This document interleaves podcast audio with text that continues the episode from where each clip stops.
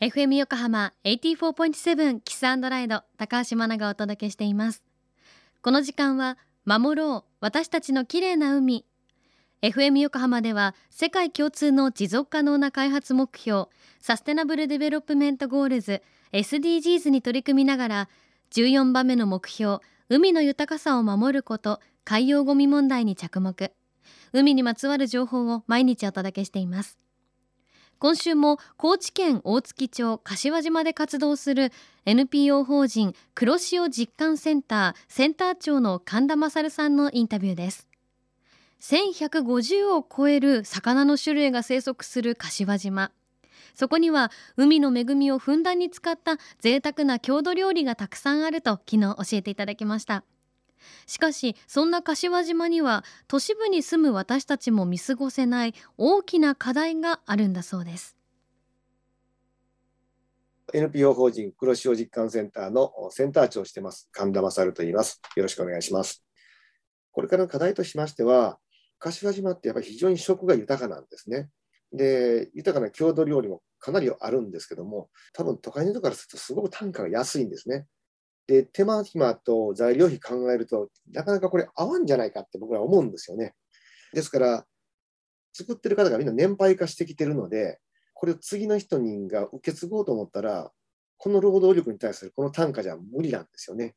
らそこをどういうふうにこう、次にバトンを渡していけるかっていうのが今僕らが今考えてるところですね。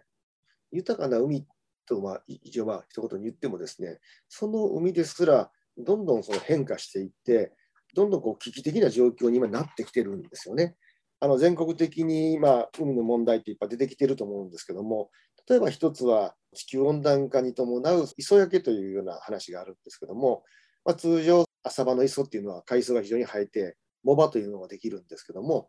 その藻場がどんどん減ってきていると。でよく言われてるのは森は海の恋人ということで森からの栄養分がの供給が減って海藻が減ってきてるというふうにも言われてるんですけども、それだけじゃなくて、むしろ頭島近辺は全然森は荒れてないんですよね。でも海藻がもう激減していると。その大きな要因としては、やっぱりその温暖化に伴う海水温の上昇というのがあって、もう私が30年ぐらい前からするとですね、その当時、湾内の至るとこにも藻場があって、船出そうと思っても、スクリューが絡んでしまって危ないような状況までモバがいっぱいあったんですよね。で、海藻が夏前に枯れて打ち上がるんですよ。そうすると浜がある種臭くなるんですよね。だから磯臭い匂いがするから臭い臭いと思ってたのが、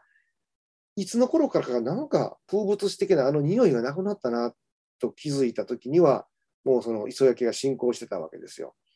で、現在はその本俵という大きな、まあ、浮きを持った海藻の仲間ですけども、これはほぼゼロになりました。以前は結構あったんですけども、それがほぼほぼもうゼロです。で、天草ですね、ところての原料の天草も、昔は本当に高知県を代表する一大産地だったんですけども、天草を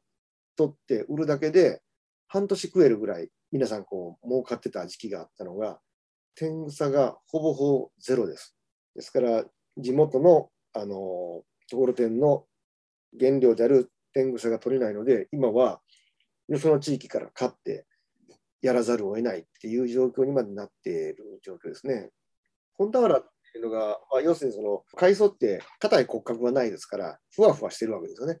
で、けどこれ結構何メートルにも大きくなりますので、下でぐちゃぐちゃとならずに、あの気泡というね、空気の玉がいっぱいあって、それでこう浮力を持ってふわーっと立ち上がるんですよね。で、それが本当海の中の森のようになるんですけども、やっぱり波浪とかによってちぎれます。でちぎれたやつが沖合に流れていくのが流れ藻っていうんですけども、この、まあ、流れ藻で流れていっても、その本俵そのものは死なないんですよ。陸上の植物と違って、根茎葉の区別がなくて、要するに根と思われているものからは栄養を吸収してるわけじゃなくて、単にひっついてるだけなんですよね。ですから、ちぎれても全然問題ないわけです。光合成はしてますから。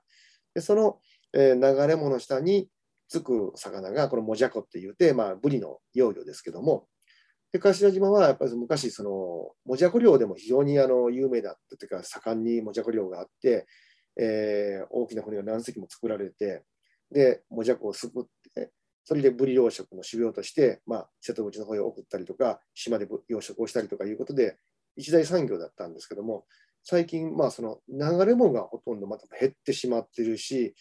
ということで、産業もどんどん変わっていってるんですよね。まあ、そういった地球規模での問題が、こういった地域のローカルな暮らしまでどんどん差し迫ってきてると。ですから、ところてんというその島の名物を作るための天草が取れなくなってしまった。そうすると、もうこの産業がもう成り立たなくなってくるという状況にもなってます。まあ、それに対して私たち今、その天草を再生させるプロジェクトをやってるんですけども、もう一つは、海水温が高くなって暖かくなると、海藻にとっては暮らしにくい環境になるんですけども、サンゴにとっては暮らしやすい環境になるわけですよ。で、浅場の磯っていうのは、サンゴと海藻が場所の取り合いをしてるんですよ。で、その中で海藻よりもサンゴの方に部があってですね、サンゴが広がっていく。だからサンゴにとってはいいというふうに初めは思われてたんですけども、温暖化というのは最低水温が上がるだけじゃなくて、最高水温も上がるんですよね。そうすると、トップが28度ぐらいで止まってた海水温が今30度になったりするんですよ。お湯なんですよね、ほとんどね。でそうなると今度サンゴも発火現象といいまして、体の中に入っている褐虫層という植物プランクトが抜け出てしまう。それによってサンゴがまあ弱ったり死滅したりするという現象もあって、本当にこの温度の1、2度っていうものが海に与える影響がすごく大きくて、だから海藻が減り、まあ、サンゴがもしこれが減ってきたりすると、それに依存している魚を含めてさまざまな生き物が減ってきますから、もともとあった島の食文化であるとか暮らしっていうものがどんどんこう変化せざるを得ないっていう、まあ、そういった危機的状況にも今ありますね。本当にそこが一番大きな問題で、地球規模のまあその例えば環境の変化っていうものに対して、一番感受性が豊かと一番こう感じるのはどこの人かというとですね、一次産業なんですよね。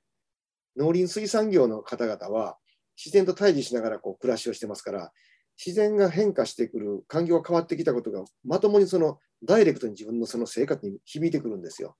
ただ、町の人たちからすると、ある種大変だねっていうか、他人事っぽくなってて、食料というかそういったその危機感についても、まあ、今日本っていうのは輸入大国ですから、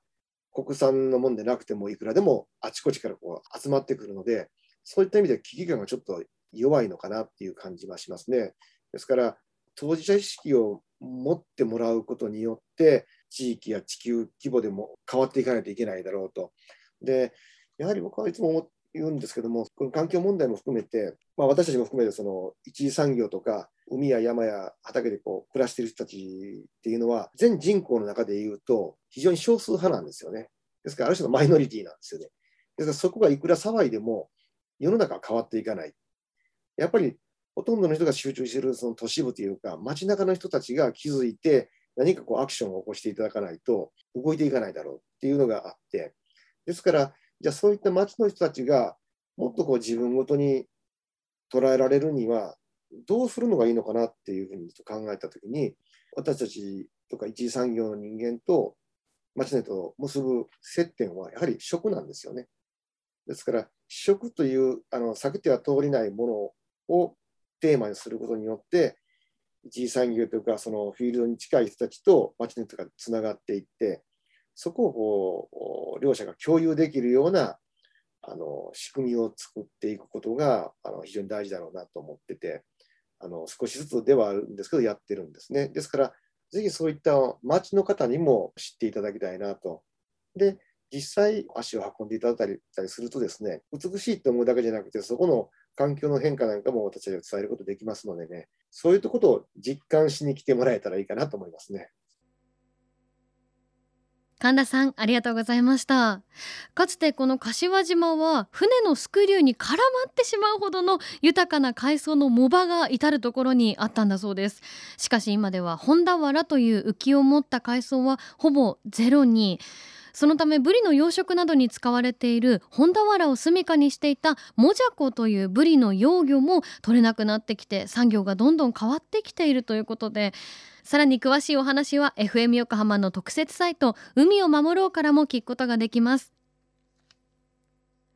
FM 横浜では海岸に流れ着いたゴミなどを回収し海をきれいにしていくために神奈川守ろう私たちの綺麗な海実行委員会として県内の湘南ビーチ FM レディオ湘南 FM 湘南ナパサ FM 小田原のコミュニティ FM 各局。